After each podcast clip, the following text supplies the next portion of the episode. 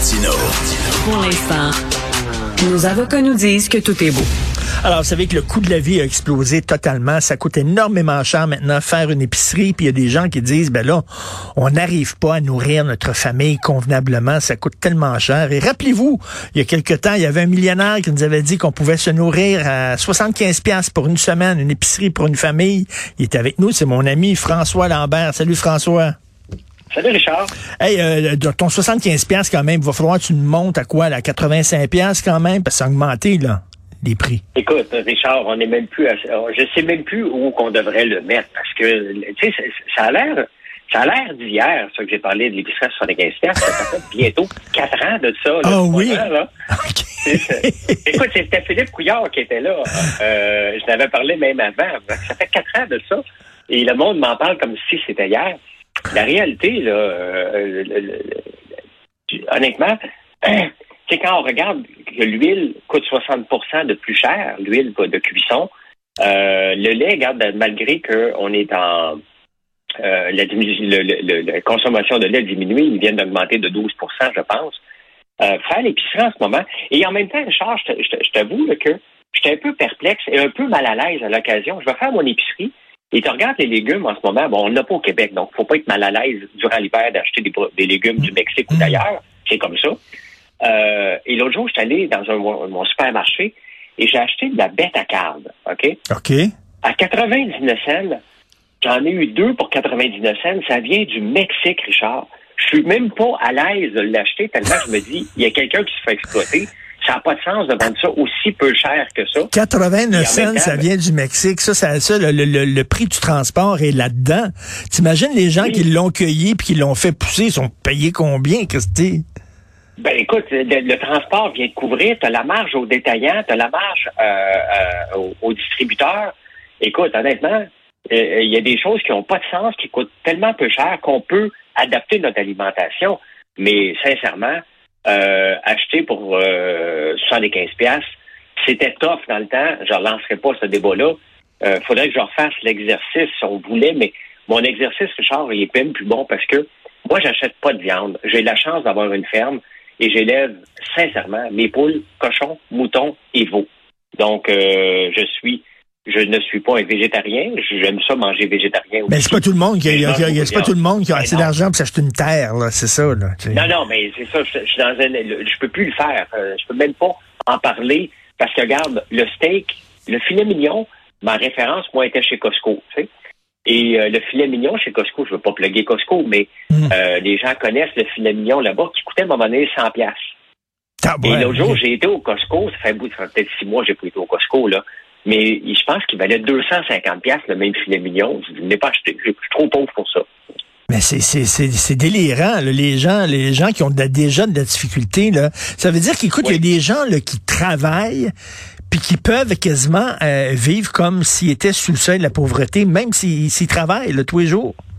Oui, définitivement. Mais Richard, regarde ce que Biden vient d'annoncer hier, euh, justement, parce que en ce moment, euh, si on regarde les fermes, mettons, regarde ce qui se passe ici avec eux, Polimel, Excel d'or, sont toujours en grève, sont toujours fermés, et c'est supposé être. Biden a dit hier, du capitalisme de la compétition, ce n'est pas du capitalisme, c'est de l'exploitation. Et ce qui se passe en ce moment, c'est surtout les transformateurs qui s'empochent, qui, qui, empochent beaucoup. Donc, les mmh. Excel d'or et les mêmes compagnies aux États-Unis. Et Biden a décidé de mettre un milliard sur la table pour créer de la compétition. Parce qu'on n'a pas assez, on n'a pas assez d'abattoirs ici. Donc, le cultivateur crève de faim. Le ça dit quoi? On est quasiment dans une, on est quasiment dans une situation de quasi-monopole, c'est ça? on est dans une on est dans une ben regarde l'email et Excel d'or euh, c'est euh, c'est eux autres qui la l'achat. Ben effectivement, donc on est en on est en monopole et le gouvernement encourage ça parce que le gouvernement euh, est actionnaire aussi de ces compagnies-là. Investissement Québec a mis de l'argent là-dedans. Et c'est là qu'il faut se poser comme question. Sont où les petits, les petits abattoirs qui n'est plus disponible d'avoir en ce moment? Et en tout cas, juste ça, c'est la même chose qui se passe au Canada qu'aux États-Unis. Il y a un gros débalancement, un peu comme le pétrole. Hein? Le pétrole ne coûte presque rien. Mm. On paye un prix de fou. Et les raffineries entre les deux, qui sont la même compagnie, empoche la grosse marge de, de, de, de, profit. Tout à fait. C'est exactement ce qui se passe dans la viande en ce moment. C'est comme on, comme on dit en anglais, là, il y a un le middleman. C'est celui qui est entre les deux, c'est lui qui empoche. Définitivement. Et c'est ça qu'il faut euh, revoir. Et le gouvernement est responsable de ça. Dès que le gouvernement investit euh, pour moderniser un Olimel ou un Excel d'or, ben, il empêche quelqu'un d'autre, une autre compagnie, de prendre le relais. Et Biden a décidé de mettre un milliard sur la table pour dire c'est assez. Il y a quatre grandes entreprises qui contrôlent la viande aux, euh, aux États-Unis. Puis regarde ici, le bœuf n'est pas tué ici. Hein. Nos bœufs, nos, nos veaux et nos bœufs, on les envoie, la grande majorité, on les envoie en Alberta parce qu'on n'a pas d'abattoir ici. Donc la chaîne de production, elle est défectueuse. Et euh, le hmm. gouvernement est, responsable de ça, définitivement. Mais... La preuve, c'est que Biden a dit, moi, je prendre le taureau par les cornes, sans faire des jeux de mots. mais, mais, mais, mais, toi, tu nous parles de ça, là, puis euh, ben, on sait, on peut aller sur ta page Facebook, puis tu fais euh, tous les jours, là, en prenant mon café, là, tu, euh, tu fais comme un petit vidéo où tu parles aux gens, tu commentes l'actualité. C'est très intéressant. Tu parles, tu sais, tu trouves-tu qu'on parle trop de COVID? À un moment donné, il y, a autre chose. Tu sais, l'économie, le coût de la vie, euh, ça touche les gens dans leur vie de tous les jours. Puis Christy, euh, on n'en parle pas comme si ça n'existait pas. Comme ben, s'il n'y avait rien que la COVID. Ben, c'est parce que c'est polarisant. Tu sais, on, on va avoir des chiffres, on va avoir qui qui est pris. Regarde la saga des, des, des, des influenceurs c'est un divertissement total hier, suivre ça sur les réseaux sociaux et dans les euh, réseaux de télévision. Mais on n'a rien à se mettre sous la dent. Moi, j'en parle pas de ça, de la COVID. J'en parle mm. très, très peu. Ça m'intéresse pas. J'en ai pas parlé depuis un an parce qu'il y a un paquet d'autres choses d'intéressantes qui se passent. Et toute l'emphase est mise là-dessus. Mais on vit une situation, ça ne tente pas de l'appeler, peu importe comment on, on vit une situation où euh, il y a autre chose aussi qui peut se passer.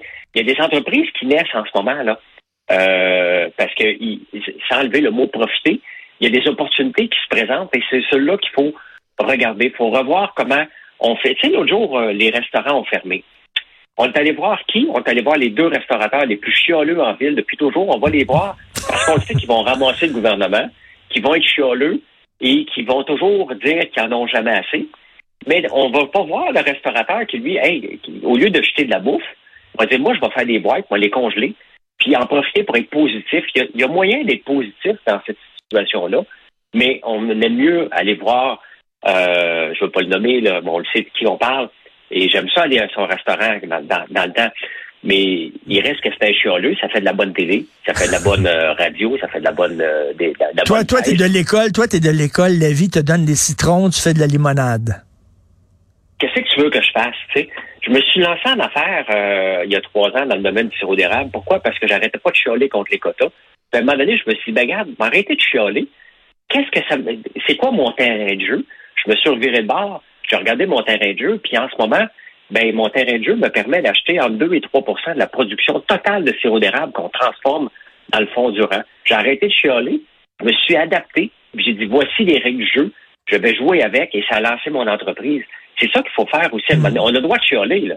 Mais quand on voit que ça ne changera rien, pour regarder qu'est-ce qu'on peut faire maintenant. Parce qu'il y a-tu quelque chose de plus négatif que de chialer tout le temps? On a le droit de chialer, de remettre en cause, mais la vie est trop belle pour toujours hmm. chialer, puis c'est pour ça qu'il faut s'adapter en conséquence. En terminant, toi qui es un ancien participant de Big Brother, est-ce que tu trouves que ces gens-là, les influenceurs sur Sunwig, donnent une mauvaise image des émissions de télé-réalité? Ben oui, mais ils montrent tout le mauvais, là. C'est pas, parce qu'en partant, on les appelle des influenceurs. C'est pas parce que tu vas à OD que tu deviens un influenceur. C'est pas parce que tu vas faire Big Brother.